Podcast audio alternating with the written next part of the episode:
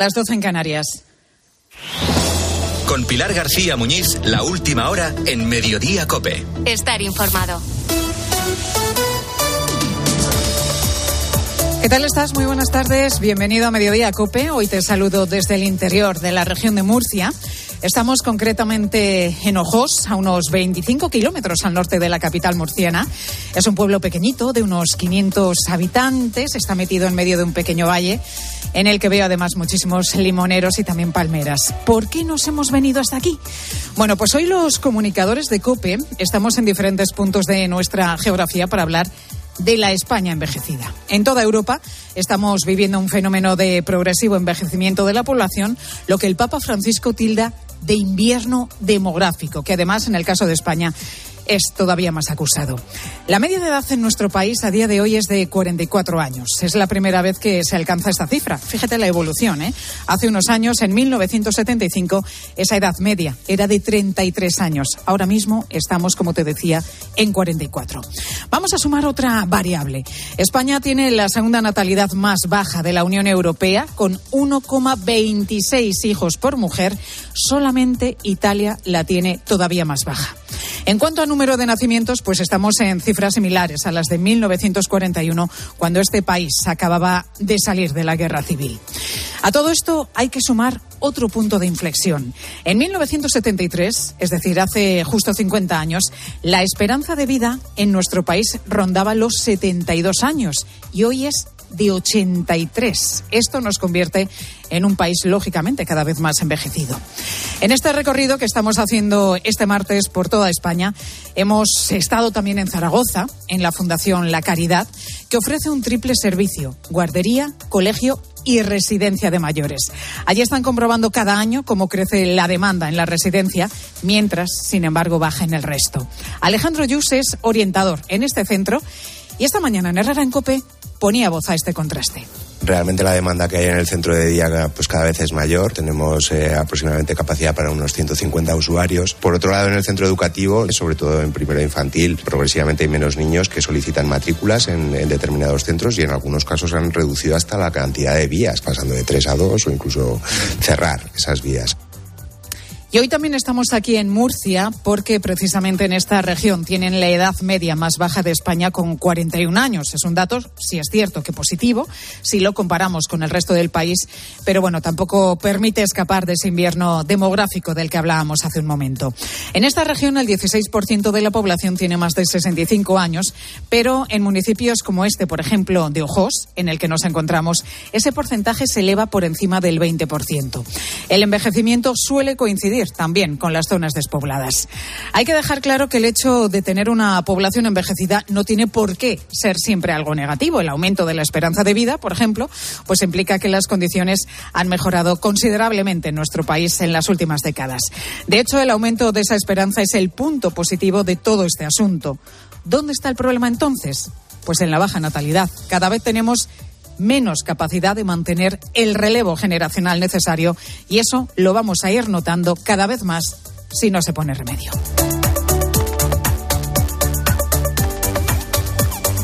Pues además de esto están pasando más cosas destacadas que debes conocer y que te cuenta a continuación Ángel Correas. Sí, el Congreso debate esta misma tarde la reforma del PSOE a la ley del solo sí y sí cuando se cumplen cinco meses de su entrada en vigor. Esta norma de la que Irene Montero ha hecho bandera ha permitido que más de 700 agresores sexuales se hayan beneficiado de ella.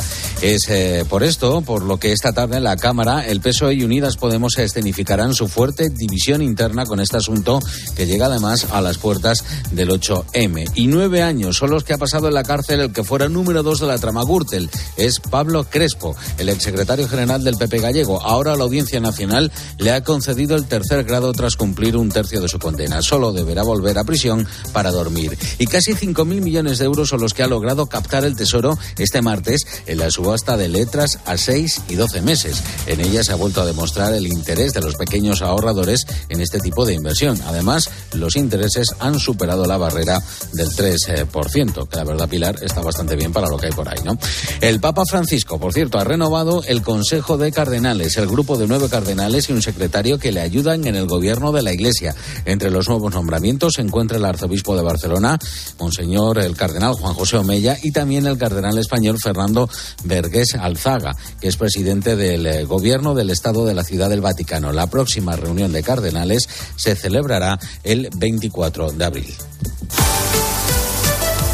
Y en los deportes, José Luis Corrochano, ¿qué tal? Buenas tardes. Hola Pilar, buenas tardes. La Porta cumple hoy dos años de presidencia. El presidente del Barcelona cumple dos años al frente del club en esta segunda época en la que trata de devolver al equipo a la primera línea europea. Son dos años con luces y con sombras en su gestión, Víctor Navarro. Que han dado para mucho. Las cosas buenas están la llegada de Xavi Hernández al banquillo, la gran lista de fichajes que incluye destacados como Aubameyang, Lewandowski, Cundeo, Rafinha. Y en las cosas no tan buenas están las dos eliminaciones de Champions, la doble caída en Europa League también la salida de Ronald Koeman y por supuesto el adiós de Leo Messi y el caso Negreira. Habría un tercer punto con el no a CVC, la fundación de la Superliga y las continuas guerras con la Liga de Javier Tebas por el límite salarial. De todo ello hablará hoy Joan Laporta en el único acto que tiene un coloquio en el Círculo Ecuestre de Barcelona a partir de las 3 de la tarde. Informa Elena Condis que Dembélé es baja para el partido del domingo en San Mamés. Están pendientes de recuperar a Pedri y a Lewandowski. Y esta madrugada a las 4 Los Ángeles Lakers retiran la camiseta con el número 16 de Pau Gasol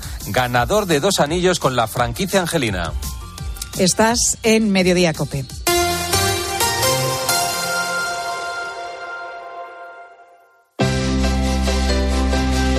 Escuchas Mediodía Cope. Con Pilar García Muñiz. Estar informado.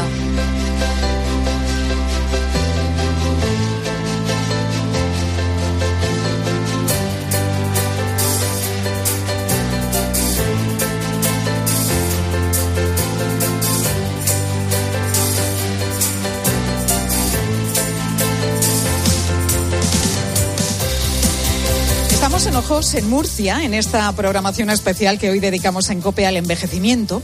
Y lo primero que he hecho al llegar a este, a este pequeño pueblo es venir a conocer a esta mujer que tengo ahora mismo a mi lado, a Isabel Ruiz. Tiene 100 años y en unos días, en breve nada, este mismo domingo, pues va a cumplir uno más.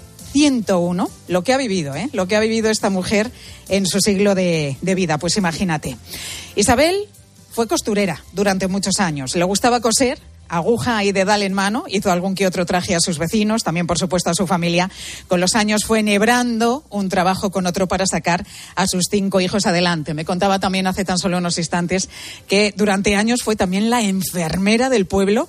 No había estudiado, no tenía estudios relacionados con, con la sanidad, pero se encargó de poner muchísimas inyecciones a los vecinos que una y otra vez venían a su casa pidiendo ayuda. También trabajó en el esparto, que era de lo que se vivía especialmente en esta zona en los años 50 y 60. Isabel pertenece a esa generación de mujeres sacrificadas, entregadas, abnegadas, que no sabían lo que era descansar ni un minuto porque no paraban de trabajar tanto dentro como fuera de casa. Me llama la atención lo estupendamente que se conserva Isabel. Hemos venido a su casa donde nos ha recibido con sus gafas puestas, ahora se las ha quitado, está haciendo su labor, le gusta también hacer ganchillo y ahora mismo pues eh, nos acompaña en su casa de ojos, como decimos, donde vive acompañada de una bisnieta, que es la que se encarga especialmente por las noches, pues de estar con ella y de pues asistirla en todo lo que necesita en su día a día. Isabel, que digo yo que, que la veo muy bien, ¿cómo se encuentra? Yo me encuentro muy bien. Pues queremos conocer un poquito cómo, cómo ha sido su vida, porque 101 años, eh, no todo el mundo puede contar que ha vivido, que tiene más de un siglo. Ha pasado mucho, ha pasado mucho en esta vida. Pero he tenido un vecindad muy bueno. Ha sido un pueblo muy bueno, todo el mundo me ha querido. Todo el mundo me ha sequeado. Claro, es la vecina más mayor de ojos. Sí, vecinos, los vecinos viejos buenísimos, como mi padre para mí. Isabel, decíamos hace un momento que, que, bueno, le gustaba coser, ¿verdad? Siempre estaba con la aguja y con el dedal en, en, la mano. ¿Y qué es eso de las inyecciones que iba poniendo a los vecinos de ojos? Que sacaba con los dedos. Que sacaba las inyecciones con los dedos, las agujas. La aguja del cazo. El día en la lumbre. Y tú tampoco. O sea, hervía las agujas en la lumbre y las sacaba directamente no con unas pinzas, sino con la mano. El dedo y sacaba la aguja. A nadie se le infectó ninguna. A nadie se le infectó nada. Ninguna de las inyecciones que puso, que, que fueron muchísimas. Viví, alguna vez sabía que le ponía la ¿entiendes? Su madre me regaló la jeringuilla y la caja con alcohol. Pues si nadie tenía alcohol para pasarle con el algodón. Pero bueno, eh, ahí estaba usted, que como decíamos, sin tener conocimientos de... La guerra, estábamos aquí como están ahora ya ahí, en, en esta camita que tiene guerra. En Ucrania. Sí, estábamos aquí igual. Estamos hablando con Isabel que este domingo cumple 101 años, así que imagínate todas las anécdotas que, que acumula en su vida. Y a mi lado pues tengo también a, a su bisnieta, a María Isabel, que tiene 27 años. Y qué suerte haber conocido a tu bisabuela, porque es algo que, que no todo el mundo puede decir, ¿no? Y que además hayas eh, podido disfrutar tanto tiempo con ella. Pues sí, mira, la verdad es que mi abuela es una referente para toda la familia, eh, sobre todo por las vivencias que ha tenido y cómo nos la ha transmitido a, a todos nosotros. Es una mujer súper fuerte, muy avanzada a su generación y que, como habréis visto, no pierde la vitalidad a pesar de tener 101 años y algo a lo que siempre achacamos y, y y nos hace a nosotros también pues seguir con su forma de vida es que ella dice que a pesar de todo lo que lo que ha vivido que ha perdido a tres hijos tiene mucho que agradecerle a la vida. Y es verdad no somos conscientes de, de la suerte que tenemos de, de la vida que, Hoy estamos analizando qué consecuencias tiene una población cada, cada vez más envejecida. Una de ellas, sin duda, es la, dependencia. En tu caso, el cuidado no solamente de tu bisabuela, también de tus abuelos, te requiere, me imagino que, que claro, varias horas a lo largo del día y mmm, bastante tiempo. Pues sí, mira, yo no soy quien cuida de mi bisabuela, especialmente mi prima, pero sí que cuido de, de, mis abuelos y sobre todo de mi abuela que tuvo una enfermedad y nos hicimos mi madre y yo cargo de ella y bueno, pues ahora mi abuelo sigue viviendo y seguimos cuidando de él. Mi abuela, pues ya te digo, es una suerte disfrutar de ella. Mi prima es sobre todo la que la cuida, pero nosotras cada vez que tenemos un ratico, pues aprovechamos, venimos y estamos con, con ella, porque sobre todo hay que aprender a, a disfrutar de los abuelos y de los bisabuelos. No, y además con el buen sentido del humor que tiene, aburrir con la bisabuela, con Isabel, desde luego que no, no te aburres. Eh, María Isabel, tú vives en Archena, que es una localidad grande, aunque vienes a ojos eh, a trabajar. ¿Notas mucha diferencia en la edad de la población de un sitio a otro? Pues mira, yo, mis padres están separados desde que tengo dos años y entonces pues siempre he vivido entre Ojos y Archena. La verdad es que la población de Ojos está envejecida, pero en los últimos años sí que hemos notado que viene más gente joven al pueblo, que como solemos decir aquí, pues Ojos un poco está, está de moda y muchos nietos y bisnietos lo que están haciendo es quedarse con las casas de sus abuelos y restaurarlas con la intención de vivir aquí, incluso gente de Murcia, con todo lo del coronavirus y demás, pues se ha replanteado su vida y, y van a empezar aquí una, una nueva vida y una forma diferente de vivir al final. Y el domingo, Isabel, tenemos celebración. ¿Cómo va a, cumple... ¿Cómo va a celebrar su cumpleaños, el 101 cumpleaños? Pues lo van a celebrar en el restaurante que ahora me ha visto uno aquí en el pueblo. Porque antes se lo celebraban en mi casa. Pero ahora, ¿quién, quién pone la mesa? ¿Quién friega la plata?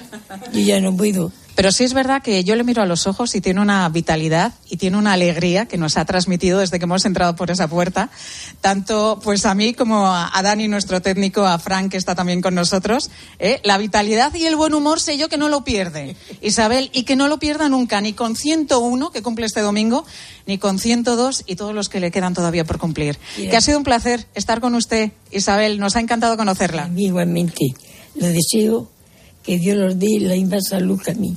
Igualmente también para usted. Que siga con esta energía, con esta vitalidad y que cumpla muchos años más. Gracias Isabel y gracias también a ti María Isabel que paséis el domingo pues una celebración estupenda con toda la familia. Muchas gracias a ti por haber venido y sobre todo por entrevistar a mi abuela, que al final es un recuerdo que siempre tendremos de ella. Y bueno, al final, como decimos, nuestra abuela se va a hacer famosa. No, no, ya es famosa porque el año pasado tuvo su homenaje, lógicamente cumplió los 100 años, una cifra redonda, y este año, bueno, pues mira, estamos también los de COPE celebrando con ella un añito más, que es lo que cumple este domingo. Gracias a las dos. Un placer.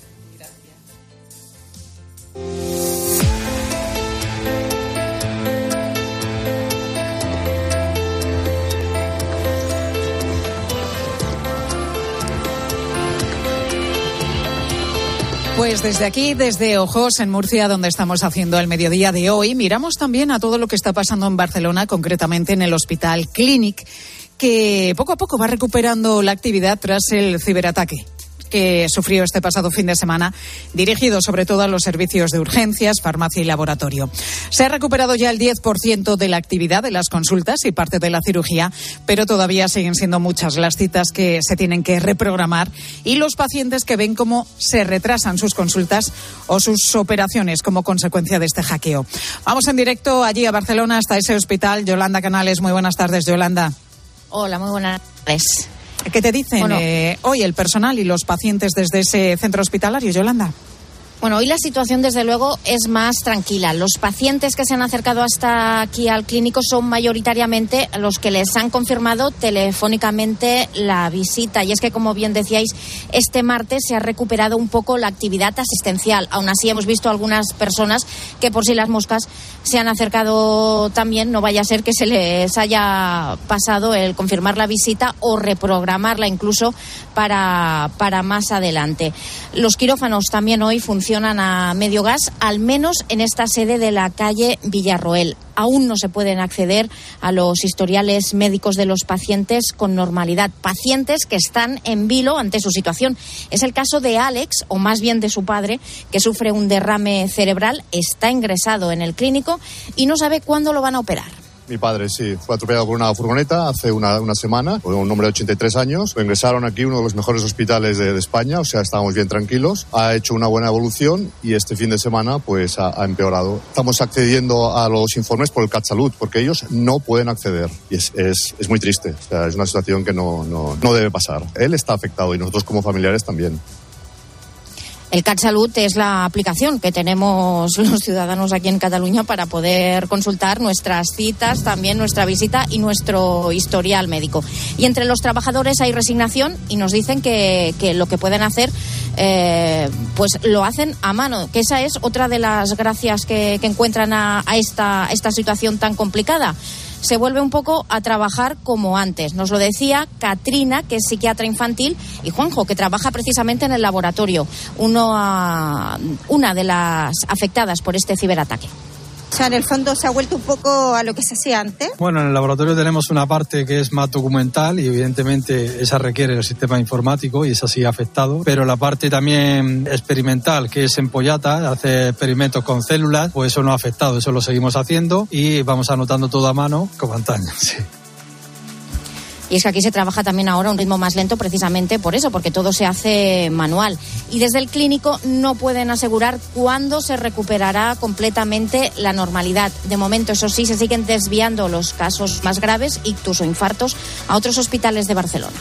Bueno, y qué faena, ¿eh? Todas esas personas que estaban esperando una cita, a lo mejor desde hace muchísimo tiempo, y además que psicológicamente, mentalmente también te has preparado para ese momento de la intervención, y resulta pues que no te la pueden hacer por, por este hackeo por este hackeo informático que ha tenido lugar este fin de semana y que vamos a ver, ¿eh? todavía va a tardar en, en recuperarse la normalidad, como nos decía desde ese Hospital Clinic de Barcelona nuestra compañera Yolanda Canales. Gracias, Yolanda. Hasta luego. Y tenemos que hablar también de una nueva huelga general en Francia contra la reforma de las pensiones que pretende ampliar la edad mínima de jubilación desde los 62 años actuales a los 64. Después de dos semanas de tregua, los sindicatos vuelven hoy a paralizar el país. Es el sonido de las protestas a primera hora de la mañana en un barrio de París. Este martes, escuelas, transporte, energía o recogida de basuras son solo algunos de los sectores afectados por una huelga que, según distintos sondeos, cuenta con un gran apoyo popular. Y en esta ocasión, a diferencia de las anteriores que se vienen celebrando en los últimos meses, los paros serán ilimitados en trenes, metros y autobuses. También en la recogida de basuras, centrales eléctricas y algo que preocupa especialmente como son las refinerías por los problemas de abastecimiento que esto puede provocar a las gasolineras de todo el país.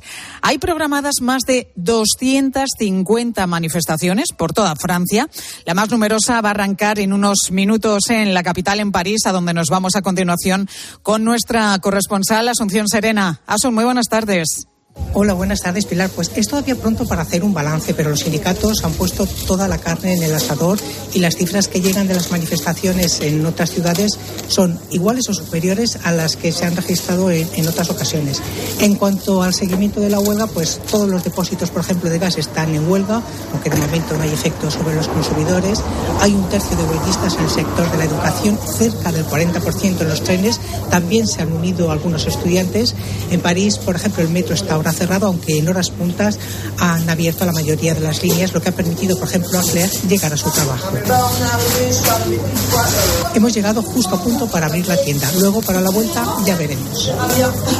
Hay en general en la calle un ambiente de apoyo a esta huelga que los sindicatos esperan endurecer en los próximos días y por eso han abierto los llamados botes de huelga para colectar dinero y ayudar así a los que hagan más de dos días de huelga para que no pierdan, para compensar la pérdida de salario.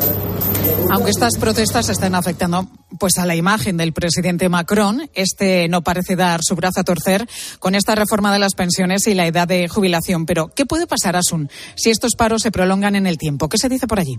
Pues lo que esperan los sindicatos y la izquierda también en general es eh, prolongar en el tiempo en el tiempo la huelga porque esperan que eso sea decisivo para forzar a Emmanuel Macron y a su primera ministra Elizabeth Bon a renunciar a esta reforma de pensiones que según afirman algunos comentaristas ya no convence ni al propio gobierno. Pero bueno, si se encuentran con un país paralizado porque no hay transportes, porque hay falta de combustible con las refinerías bloqueadas, añadido eso a la fuerte inflación, pues eso podría ser una explosión social. Pero bueno, de momento eh, la postura del gobierno frente a los sindicatos no es de negociación y es simplemente de esperar que la ley sea aprobada, que pase la tormenta a finales de marzo y así pasar a otra cosa. Gracias, Asun. Pues en unos minutos, concretamente a las 2 de la tarde, comienza esa gran manifestación en la capital francesa, en París, una manifestación de la que vamos a seguir pendientes. De lo que vamos a estar pendientes es de lo que pase esta madrugada en Estados Unidos, porque nuestro deporte va a vivir un momento histórico cuando se llega al descanso en el partido entre Los Ángeles Lakers y los Memphis Grizzlies. La camiseta de Pau Gasol será retirada como homenaje al jugador que ha estado seis temporadas en los Lakers. Nadie podrá llevar el famoso 16, que es el número que llevaba a su espalda Pau Gasol. Y sobre esto te preguntamos hoy, ¿qué deportista te ha inspirado más en la vida? ¿De quién hubieras deseado tener la camiseta? Una foto un autógrafo. ¿Tienes algún recuerdo con algún deportista que por algún motivo te haya marcado? Pues como siempre queremos escucharte, nos puedes mandar tu mensaje o tu nota de voz a través del WhatsApp de Mediodía Cope 637 230000.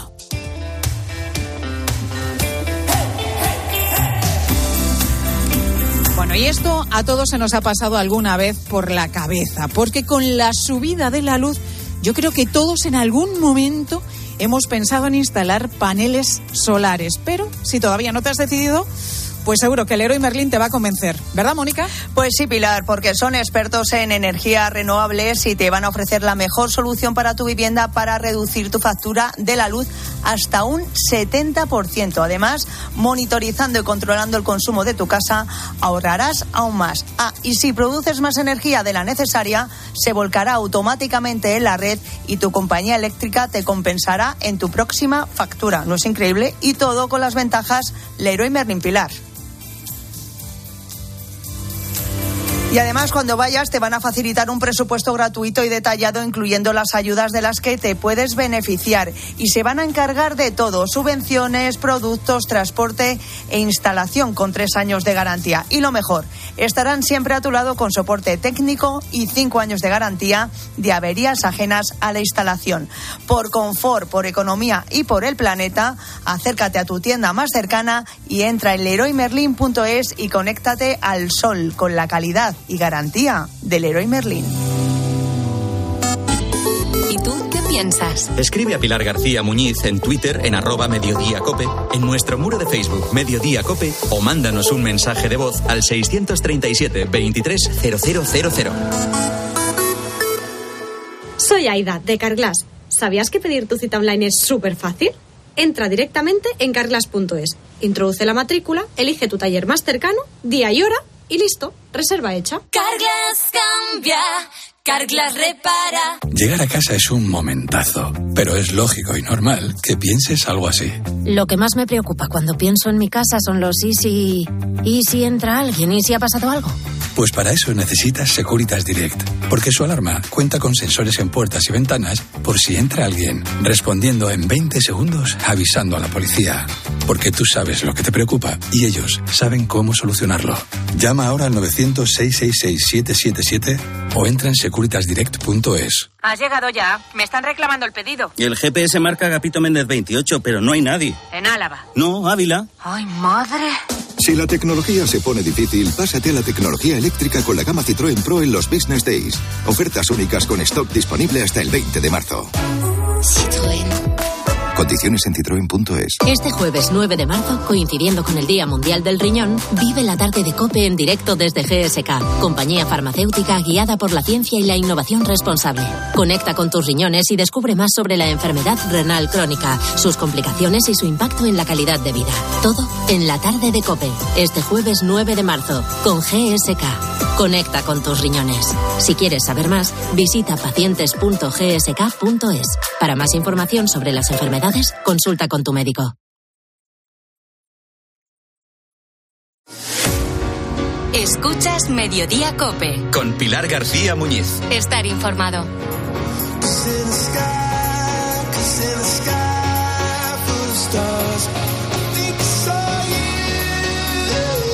Bueno, esta madrugada en la ciudad de Los Ángeles se va a vivir un momento muy especial para el deporte español, un momento sin duda histórico. El equipo de baloncesto de Los Ángeles Lakers va a retirar el dorsal 16 que durante seis años llevó a su espalda Pau Gasol.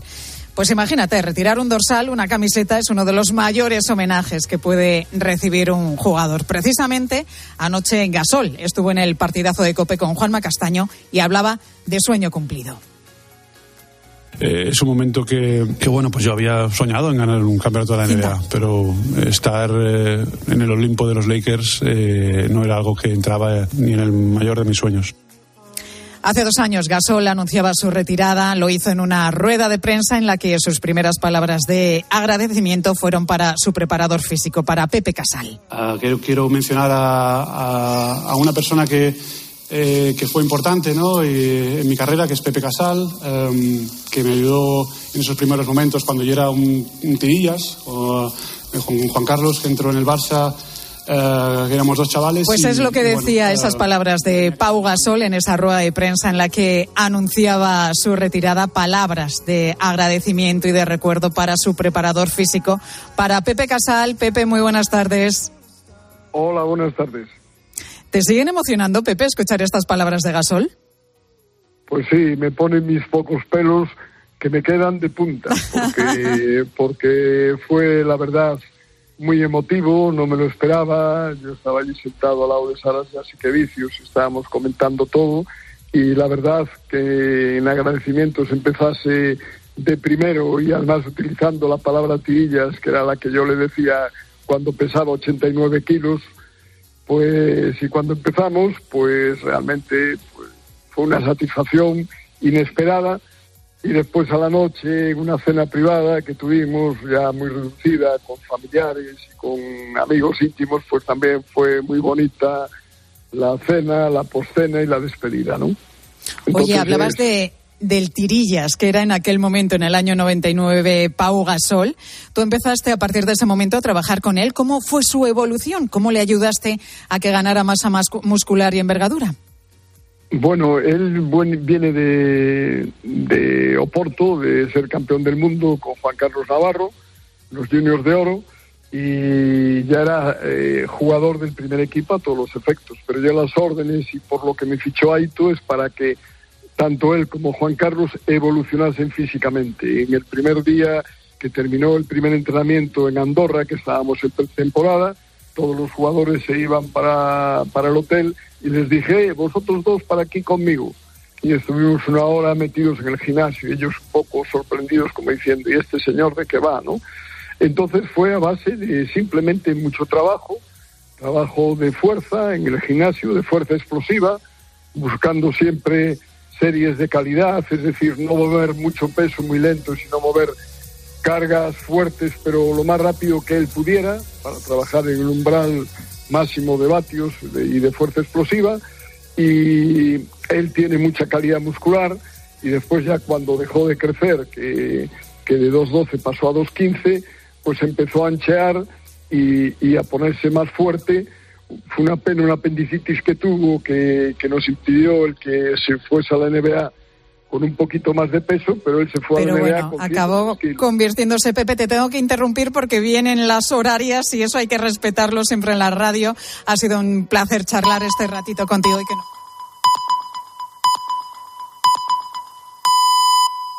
Es la una y media, las doce y media en Canarias. Muñiz. Mediodía Cope. Estar informado. Pues en COPE hoy salimos a la calle para poner nombre y apellidos a la España envejecida. Es el caso de Israel. Él y su mujer Lena, acompañados de sus tres hijos, se han trasladado a vivir a Bueño, un pueblo asturiano de tan solo 100 habitantes, la mayoría ancianos. La decisión de Israel no es habitual. Le contaba esta mañana a Carlos Herrera las razones que buscaban para vivir en Bueño por calidad de vida. Eh, tenemos, como bien has dicho, tres críos de 9, 7 y 5 años y lo que podemos ofrecerles y lo que viven día a día aquí no tiene comparación. Es imposible reproducirlo en, en el entorno urbano. Dos de cada diez personas en España tienen más de 65 años. Las proyecciones apuntan a que en 2030 alcanzarán el 30% y ello con la segunda tasa de natalidad más baja de toda Europa, solamente superada por Italia. Hoy en España una mujer tiene una media de 1,26 hijos. Un contraste que conocen bastante bien en la Fundación La Caridad en Zaragoza. Allí cuentan con guardería, con colegio y también con una residencia de mayores. Sin embargo, en los últimos años los servicios más demandados son los de esta última. Sí, la residencia de mayores. Así nos lo contaba Alejandro Yus, que es orientador de este centro. Realmente la demanda que hay en el centro de día pues cada vez es mayor. Tenemos eh, aproximadamente capacidad para unos 150 usuarios. Por otro lado, en el centro educativo, sobre todo en primero infantil, progresivamente hay menos niños que solicitan matrículas en, determinados centros y en algunos casos han reducido hasta la cantidad de vías, pasando de 3 a 2 o incluso cerrar esas vías. Pues la esperanza de vida aumenta en España, lo cual es bueno, pero la pirámide demográfica no marcha bien si a la vez no nacen más niños. ¿Qué hay que hacer para cambiar esta tendencia? Vamos a escuchar lo que dice Alejandro Macarrón, que es experto demográfico. ¿Se puede revertir la natal el problema de natalidad eh, con políticas públicas? Posiblemente no del todo, pero yo creo que hay que hacerlo sí o sí y luego es verdad que hay que afinar en los detalles. Vivimos en sociedades muy complejas y hay gente que no los van a tener, eh, se haga lo que se haga y creo que hace falta que hagan cosas eh, también basadas en, en, estudios, ¿no? En expertos, en diríjanse las, las ayudas de una forma un poco selectiva, ¿no? Eh, si, se, si se puede, ¿no? Y la actualidad política pasa este martes por dos puntos. El primero, el Palacio de la Moncloa, donde el Consejo de Ministros ha aprobado la ley de paridad para garantizar el mismo número de hombres y mujeres tanto en empresas públicas como en privadas. Es la antesala del segundo foco que esta tarde va a estar en el Congreso. Allí PSOE y Unidas Podemos van a escenificar sus alejadas posturas en la reforma que los socialistas han presentado a una de las normas estrellas de Irene Montero, la ley del solo sí es sí. Y más cosas. Ha quedado en libertad provisional el piloto de helicóptero de la DGT que el domingo realizaba un aterrizaje de emergencia en la localidad de Robledo de Chabela y que dio positivo en la prueba de consumo de cocaína y anfetaminas. Hay que recordar que el helicóptero quedó destrozado y tanto el piloto como el funcionario de tráfico que le acompañaba resultaron heridos leves. Este hombre, el piloto, acusado de un posible delito contra la seguridad aérea, a partir de hoy tendrá que presentarse en dependencias judiciales cada vez que se le requiera. Ahora se investigan las causas exactas que llevaron a la caída a la altura del kilómetro 2 de la carretera M512 el Eurocopter 355N de la DGT. Nos explica el eh, procedimiento habitual de estas eh, de este tipo de investigaciones José Antonio Rosell, que es el comandante, que es comandante e instructor de vuelo lo que se le va a hacer es una investigación eh, por parte del Ministerio de, de, Transporte y por parte de, pues, de la autoridad pertinente, en este caso de, de, AESA, que es la Agencia Estatal de Seguridad Aérea. Y, por supuesto, pues al final con la investigación que, que, que resulte, pues seguramente pues habrá una negligencia y habrá una pena. Bueno, tras el accidente, al piloto se le hizo la prueba de alcohol y drogas, pero ¿cómo es el control que se les practica a estos profesionales de manera habitual? Pues por una parte tienen unos controles aleatorios y además se les hacen también pruebas rutinarias anuales estipuladas por ley. Todas las compañías están obligadas por ley, reglamentación tanto nacional como, como europea, a realizar las sus tripulaciones tanto técnicas como, eh, como de cabina, eh, controles de, de, drogas. En este caso, una de orina, en la que buscan eh, opiáceos, eh, cocaína, anfetaminas y eh, creo que son también el cannabis. Pues en este reconocimiento tienen también un análisis de sangre para detectar si consumen alcohol de una forma habitual. Son controles iguales para todos los pilotos, independientemente de si llevan un helicóptero o cualquier otro tipo de, aeronave. Además de estos controles, el comandante Rosell pues considera también importante que los compañeros alerten si ven que un piloto, por ejemplo, consume alcohol de manera habitual los compañeros mismos de trabajo si ven un comportamiento eh, no normal en este caso, eh, los familiares, eh, que bueno, al final nada mejor que la gente cercana a ti para saber si realmente eh, uno está consumiendo de manera habitual. Porque como, te, como puedes entender, no podemos estar al 100% en aviación, es imposible eh, tener a todas las tripulaciones todos los días haciéndoles controles de drogas o de, o de alcohol. ¿Y cuáles son las sanciones cuando un piloto ha dado positivo en un control? Pues en este caso se hace una segunda prueba un poquito más adelante y si vuelve a dar positivo se le retira la licencia de forma eventual. Este procedimiento es supervisado por un tribunal médico que con una serie de estudios psiquiátricos y físicos de, de ese piloto pues decide si le retiran la licencia ya de manera permanente o solamente de manera temporal.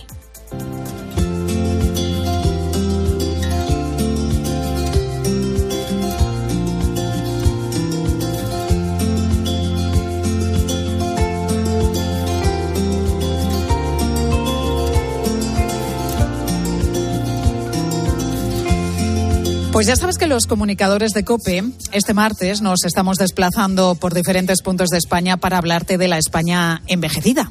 En mediodía, en concreto, nos hemos venido hasta la región de Murcia, hasta el pueblo de Ojos. Tenemos una programación de más de 12 horas en la que estamos analizando el porqué de esta crisis demográfica y el envejecimiento de nuestra población. En este contexto, la investigación es nuestra mayor esperanza para llegar en mejores condiciones a la última etapa de nuestra vida están incrementándose las enfermedades crónicas y existe una gran desigualdad a la hora de acceder también a los servicios sanitarios. Por eso siempre es una buena noticia que se creen nuevos centros de investigación sociosanitaria, como el que acaban de abrir en Madrid, en el campus universitario San Rafael, a unos 300 metros del Estadio Santiago Bernabéu, el Estadio del Real Madrid. Se trata de un centro de innovación y emprendimiento en el que ahora mismo se encuentra mi compañero de COPE, Manu Torralba. Manu, ¿qué tal estás? Muy buenas tardes. Hola, Pilar, ¿qué tal? Bueno, en ese campus, la Orden Hospitalaria San Juan de Dios lleva más de 60 años formando profesionales en enfermería, también en fisioterapia. Y ahora, Manu, estrenan este nuevo edificio donde acaban de comenzar las actividades académicas hace, hace poquito, ¿no? Hace unas semanas. Sí, sí, yo me encuentro ahora en, en el laboratorio de fabricación digital, que es la joya de la corona de este nuevo edificio. Aquí está Pedro, que es el responsable de este laboratorio, y que me estaba explicando qué es lo que hacen las, las máquinas que veo aquí, que son unas cuantas, son bastante grandotas. Eh, aquí, fíjate, hay cuatro me han llamado mucho la atención, que estaban imprimiendo en 3D y, y, con estas impresoras fabrican piezas y utensilios como tubos de ensayo que luego usan los alumnos en clase, también modelos anatómicos para que aprendan usándolos. Enseguida vas a poder hablar con él y también con la responsable de este campus de Ciencia de la Salud, en el que estudian unos 900 alumnos. Ella es Gema Escobar, que es la que más sabe de cómo se trabaja aquí en este centro, y les voy a poner un auricular a cada uno, Pilar, y te escuchan en Mediodía Cope. Gracias, Manu. Pues vamos a saludar en primer lugar a Gema, que es la responsable del campus. Gema, ¿cómo estás? Muy buenas tardes. Hola, Pilar. Buenas tardes. ¿Qué tal? Bueno, ¿en qué consiste la innovación sociosanitaria que lleváis a cabo en este nuevo centro, Gema? Bueno, tú hablabas antes ¿no? del envejecimiento demográfico y los retos que tiene el sistema sociosanitario en el futuro, ¿no? La innovación sociosanitaria pretende eh, responder a las necesidades reales de la población, ya sean las necesidades actuales o futuras, responder con nuevos eh, sistemas, nuevos medios, nuevos, eh, digamos, dispositivos que den respuesta a estas necesidades que va a tener la población. ¿no? el sistema es insostenible, todos lo sabemos, porque se envejece y porque se aumenta la dependencia y entonces, bueno, pues la innovación sociosanitaria viene a responder a este reto. Gema, ¿qué podéis hacer en estas nuevas instalaciones que no podíais hacer antes? ¿Qué nuevas posibilidades os ofrece este centro? Bueno, este centro eh, pretende ser un centro como un ecosistema, lo hemos llamado Sol High Hub, que es un ecosistema de innovación abierta que lo que pretende es conectar eh, diferentes agentes eh, interesados. lo que hace es conectar el talento, conecta tanto alumnos, profesores de universidad, empresas tecnológicas, empresas farmacéuticas, asociaciones de pacientes, pacientes en sí mismos, ¿no? Para resolver entre todos los retos que nos plantea el sistema sociosanitario del futuro, ¿no? Y lo que podemos hacer pues es enseñar mejor en un espacio en el que nos posibilita pues eh, tener actividades de diversa índole y, eh, y poder eh, digamos crear entre todos soluciones innovadoras, ¿no? El Centro de Innovación y Emprendimiento del Campus San Rafael, bueno, está en funcionamiento desde el pasado 30 de enero, pero Gema ya os ha dado tiempo a organizar un encuentro entre alumnos, profesores y empresas durante dos días, ¿no? ¿Cómo ha sido ese encuentro? Este encuentro que llamamos hackathon, porque lo que hacemos es en muy poco tiempo, que es dos días, eh, las personas que se apuntan, pues lo que hacen es resolver retos reales de hospitales. En este caso hubo cuatro hospitales que propusieron retos y eh, los participantes se organizaron en equipos que eran multidisciplinares. Había alumnos, había profesores, había farmacéuticos, había ingenieros, había em, pues eh, alumnos de empresariales, etcétera. Y lo que hacían era juntarse en equipos para resolver esos retos, ¿no? Retos como cómo retener el talento ¿no? en los hospitales, cómo abordar la salud mental y la drogodependencia o cómo medir la experiencia de paciente. ¿no? Eh, estuvieron dos días y propusieron y luego pues eh, un jurado eh, votó los, los mejores proyectos. Contigo, Gema, está uno de los trabajadores de este nuevo centro de investigación. Él es el responsable del laboratorio de fabricación digital, Pedro Chana. Pedro, muy buenas tardes. Hola, buenas tardes, Pilar, ¿qué tal? Pedro, en el laboratorio tenéis una maquinaria de última generación capaz de crear aparatos de todo tipo que son muy útiles para la investigación y para el aprendizaje de, de, vuestros alumnos. Mencionaba antes, Manu, mi compañero, los modelos anatómicos, como un cráneo, una columna vertebral, pero el laboratorio os permite hacer muchas más cosas, ¿no? Correcto, así es. Realmente podríamos definirlo como un espacio diferente, donde la verdad es que los alumnos y la gente cuando viene se sorprenden porque aquí las cosas realmente pasan, ¿no? Este espacio permite construir prácticamente cualquier cosa. Se consigue promoviendo, facilitando el acceso a herramientas que a lo mejor ahora nos pueden parecer muy complejas, como puede ser la impresión 3D, el corte láser, el escáner, incluso la programación y la robótica. Pero realmente, con que tengas ganas, un poco de ilusión y ganas de estimular la creatividad, podemos, a través de cursos sencillos, facilitar esa formación y conseguir crear prácticamente cualquier, cualquier dispositivo que se necesite. Nosotros intentamos trabajar cumpliendo el objetivo de la universidad, que es que los alumnos hagan las cosas, que es un aprendizaje basado en proyectos. En este sentido, eh, una de nuestras filosofías es que tiene que cumplir una necesidad real, es decir, tiene que tener un impacto social y tiene que ser de manera colaborativa, como decía antes Gema, que trabajen alumnos, profesores, usuarios, pacientes, empresa, etcétera, etcétera. ¿Qué posibilidades eh, os ofrece esta fabricación digital? ¿Qué es lo más sorprendente que podéis conseguir gracias a, este nuevo laboratorio, Pedro? Pues mira, lo más sorprendente te diría que es acercar eh, tecnología allá donde no es posible o hasta ahora no era posible. Imagínate, uno de los principales elementos para valorar la funcionalidad de una persona es algo tan sencillo como medir la fuerza agarre, la fuerza de presión manual. En países de desarrollo o en zonas de refugiados no existe esta tecnología o no tienen acceso a recursos. Sin embargo, a través de una impresora 3D y a muy bajo coste y con, de una manera muy sostenible, podemos hacer llegar, incluso podemos conseguir que ellos lo fabriquen en estos espacios, donde si no fuera por este tipo de elementos, no, no tendrían acceso a ellos. Con lo cual, yo creo que lo más sorprendente es poder acercar la tecnología allá donde se necesita, principalmente en países en desarrollo. Pues Gema Escobar, responsable del campus de Ciencias de la Salud San Rafael, y Pedro Chana, responsable del Laboratorio de Fabricación Digital. Gracias a los dos por estar con nosotros en mediodía. Gracias a ti, Pilar. Muchísimas gracias. Buen día. Pues estamos ya casi casi en la una y 44 minutos de la tarde. Llega el momento de la firma de José Luis Restán, que hoy reflexiona precisamente sobre el invierno demográfico a la luz de la iniciativa que ha puesto que estemos desarrollando en Ábside Media, en el grupo COPE, sobre el envejecimiento de la población. José Luis, muy buenas tardes. Hola Pilar, hoy toda la programación de COPE y de 13 pone el foco en uno de los grandes desafíos de este momento, el envejecimiento de la población. Nuestros comunicadores viajan a varias ciudades y pueblos para recoger historias relacionadas con este problema y buscar el análisis de los expertos sobre sus consecuencias. Tengo la convicción de que ni la sociedad ni la política en España han tenido hasta ahora la lucidez y el coraje necesarios para afrontar este drama que es un auténtico punto crítico de este momento histórico. Hay muchos factores que confluyen en el llamado invierno demográfico, políticos, económicos y culturales. Hace poco tuvieron lugar en Italia unos estados generales de la natalidad, iniciativa que bien podríamos imitar, en los que el Papa Francisco señaló que la primacía del don es el código fuente de la vida en común. Hoy nos falta precisamente ese código. La pérdida del sentido y del gusto por la vida está en la raíz de esta crisis y eso sitúa el horizonte de respuesta en el ámbito de la educación y la cultura. También tiene una gran importancia la crisis de la familia, desamparada por los poderes públicos y hostigada desde algunos centros de poder cultural.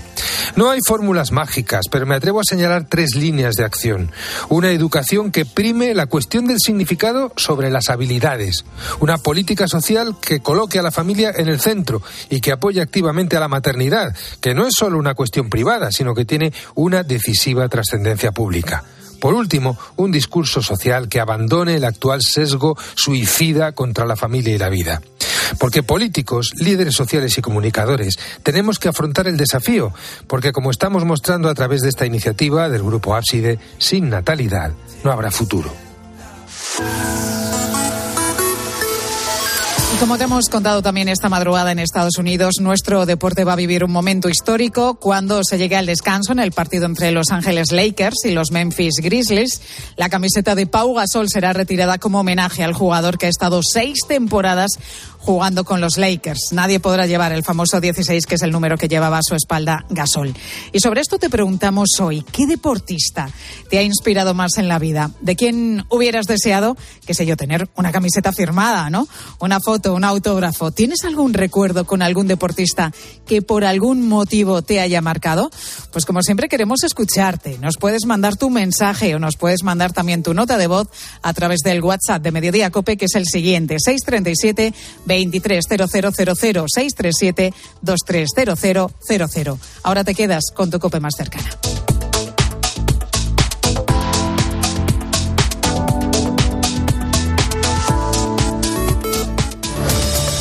Escuchas Mediodía Cope. Con Pilar García Muñiz. Estar informado.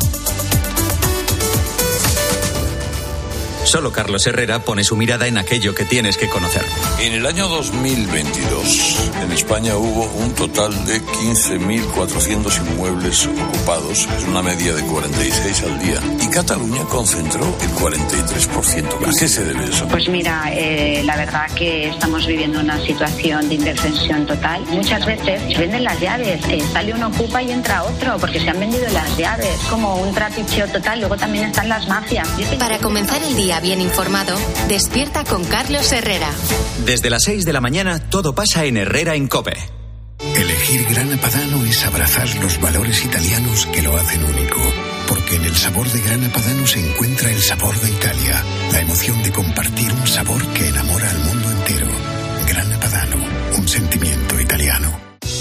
UMAS mutua especialista en seguros para el sector educativo. Ofrecemos una solución integral para los colegios y guarderías. Daños patrimoniales, responsabilidad civil, accidentes de alumnos. Más de 800 centros ya confían en nosotros. Visítanos en umas.es. UMAS, más de 40 años de vocación de servicio. Abres la orden de pedido y metes el numerito. ¿Qué numerito? Son ocho dígitos y seis letras. ¿Cómo? Lo tienes en el mail. ¿Qué mail? Yo no tengo ningún mail. ¿Qué mail? ¿Qué mail? Si la tecnología se pone difícil, pásate a la tecnología eléctrica con la gama Citroën Pro en los Business Days. Ofertas únicas con stock disponible hasta el 20 de marzo. Citroën. Condiciones en citroen.es. A la hora de alquilar, ¿experimentas el pánico de elegir el inquilino adecuado? ¿O confías en la selección de un inquilino solvente y fiable a los especialistas en protección a propietarios? Cada día somos más los que disfrutamos de la protección de alquiler seguro. Llama ahora al 910-775-775. Alquiler seguro. 910-775-775. Al habla Resines. Te voy a resumir esto rápidamente. Más móvil te da atentos fibra y dos líneas móviles con 30 gigas a compartir. Y todo esto por 39,90 euros al mes durante un año. ¿Lo quieres más corto? Vente y ahorra. Llama gratis al 1498. Más móvil, ahorra. Sin más. El infierno. ¿Cómo ha dicho usted que se llamaba? Está a punto de caer. No lo he dicho. Sobre el paraíso. Los maleantes piojosos no se detienen en lagos. El único problema que tienen ustedes, Shen, es que les falta valor. ¿Y si le ofreciera todo cuanto pueda desear? Clint Eastwood. Infierno de cobardes. ¿Quién eres? Y después, en la cuerda floja. El domingo a las diez y cuarto de la noche, en 13. Pilar García Muñiz. Mediodía Cope.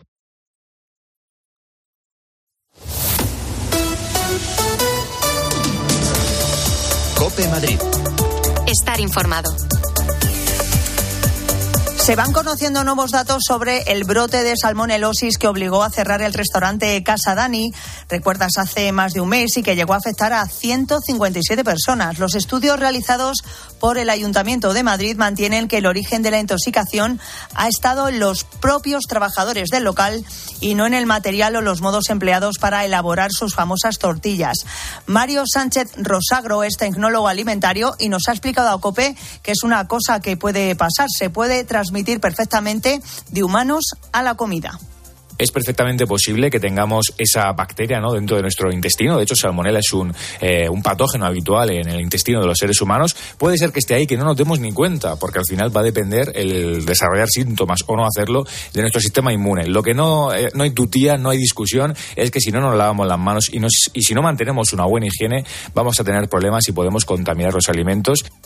Además de seguir con la investigación, el ayuntamiento va a iniciar también el pertinente expediente que podría concluir con una sanción a este restaurante, como ha confirmado el alcalde de Madrid, José Luis Martínez Almeida. El brote que se produjo en eh, Casa Dani eh, se debió precisamente a que había una serie de trabajadores que, sin saberlo, por supuesto, portaban la salmonelosis y que, por tanto, ese fue el origen de la, infección que hubo y, por tanto, el cierre y clausura del establecimiento. Lo que estamos trabajando conjuntamente con Casa Dani es para poder reabrir lo antes posible y en condiciones bueno, pues veremos a ver qué pasa y cuándo puede reabrir este restaurante Casa Dani. Soy Mónica Álvarez, estás escuchando Mediodía Cope Madrid. Enseguida te voy a contar más cosas que seguro te interesan. Ahora es momento ya de acercarnos a la Dirección General de Tráfico. Lucía Andújar, ¿qué tal? Buenas tardes. Muy buenas tardes. Hasta ahora encontramos circulación fluida y cómoda en toda la red de carreteras de la Comunidad de Madrid. Las entradas y salidas están totalmente despejadas, al igual que la red principal o secundaria, los accesos a los pequeños núcleos urbanos. Pero como siempre, les vamos a pedir mucha precaución en las carreteras. Gracias, Lucía. Mediodía. Cope Madrid. Estar informado.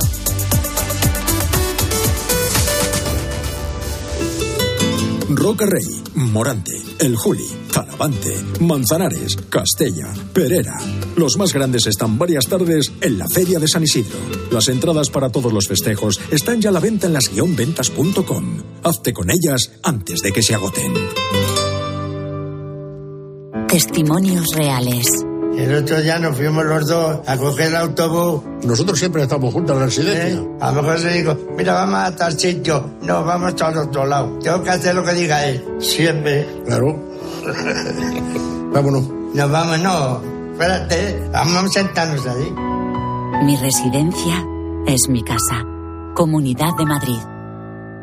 En José Luis, además de nuestros restaurantes y catering, ponemos a tu disposición nuestra alta gastronomía e impecable servicio en nuestra finca La Masía de José Luis, ubicada en la Casa de Campo de Madrid, para que así organices tu próximo evento de empresa, boda o celebración familiar sintiéndote como en casa. Porque en José Luis queremos seguir acompañándote. Escríbenos a masía.joseluis.es. Te esperamos. ¿Sabías que 5 millones de españoles están en riesgo de padecer ceguera por enfermedades de la retina? Por eso los expertos recomiendan revisiones anuales a partir de los 50 años. En Clínica Baviera, líderes en oftalmología, disponen de una excelente unidad de retina en Madrid donde dan respuesta a estos problemas. Pide cita sin compromiso en el 920 6020 o en clínicabaviera.com. One Man Show llega a Madrid totalmente renovado. Y atención, El espectáculo de Carlos Latre del que todo el mundo habla. Teatro Apolo a partir del 24 de febrero. Entradas.com y el corte inglés. No te lo pierdas. Nuestra vida está llena de sonidos que merecen ser escuchados.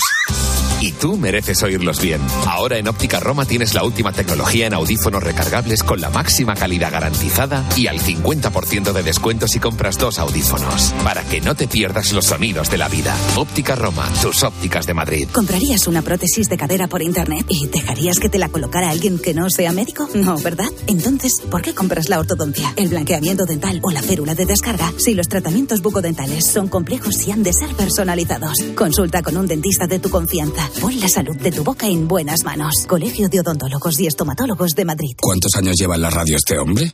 llevará unos dos hornos miele. Los electrodomésticos Miele duran tanto que parece que otras cosas duran muchísimo menos. Descubre los electrodomésticos diseñados para durar 20 años en distribuidores oficiales y en las tiendas Miele en Madrid, Las Rozas y Alcobendas.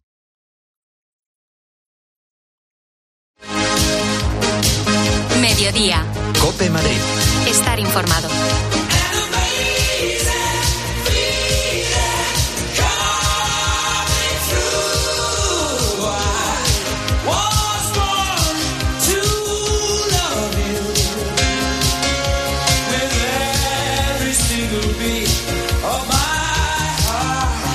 La emancipación en España y especialmente en ciudades como Madrid y Barcelona cada vez es más difícil para los jóvenes quienes con sus primeros trabajos empiezan a solicitar préstamos para ayudar a su familia a poder salir adelante. Esta situación cada vez es más frecuente y afortunadamente la ley permite poner fin a las deudas. Sandra López Montero es la directora de asesoría de Deudafix, un despacho especializado en esta ley de segunda oportunidad financiera. Sandra, ¿qué tal? Buenas tardes. Hola, buenas tardes. ¿Cómo logra esta ley cancelar las deudas? Pues efectivamente, sabes que cada vez son más los jóvenes entre 22 y 36 años que nos llaman para poner fin a las deudas que han adquirido, sobre todo para, para paliar ese sobreendeudamiento familiar, ¿no? Y es que ya no pedimos préstamos con 22 años para comprarnos un coche, sino para ayudar a nuestra familia a poder pagar la electricidad o para poder pagar las deudas que la familia tiene. Esto implica, claro, pues que esas, estos jóvenes de 22, 23, 30 años acaban estando sobreendeudados y les acaba impidiendo en un futuro temprano pues poder comprarse una casa o poder continuar una vida económica fácil. Y es que el momento en el que se atraviesa en España no es fácil. Nosotros en Deudafix lo que conseguimos es cancelar hasta el 100% de las deudas mediante la ley de segunda oportunidad y otros procesos de reestructuración. Y esto, sobre todo, lo hacemos primero haciendo un asesoramiento 100% gratuito y en, eso, en ese asesoramiento determinamos cuál es la solución más eficaz.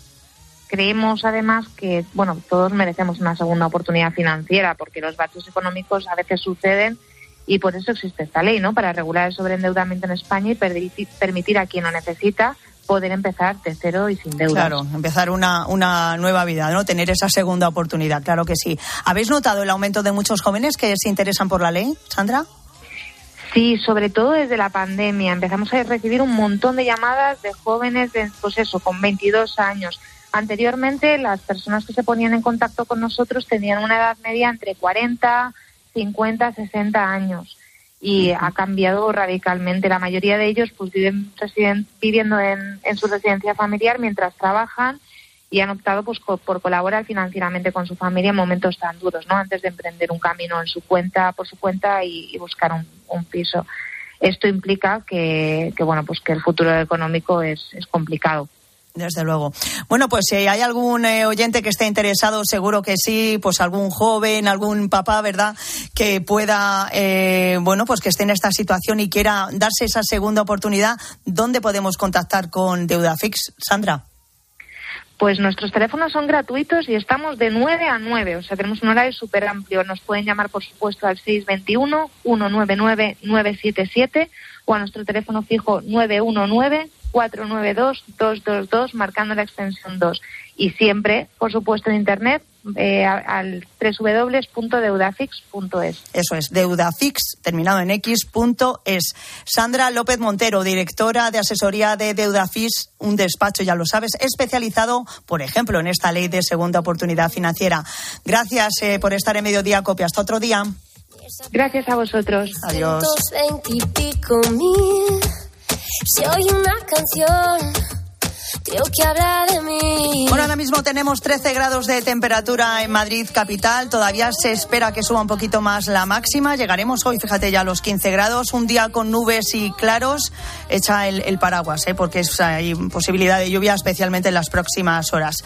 Ya sabes que a las 2 y 20 tienes más información local. Y ahora te quedas con Pilar García Muñiz de Mediodía Cope, hoy desde Murcia. No te echaré de menos tanto, así de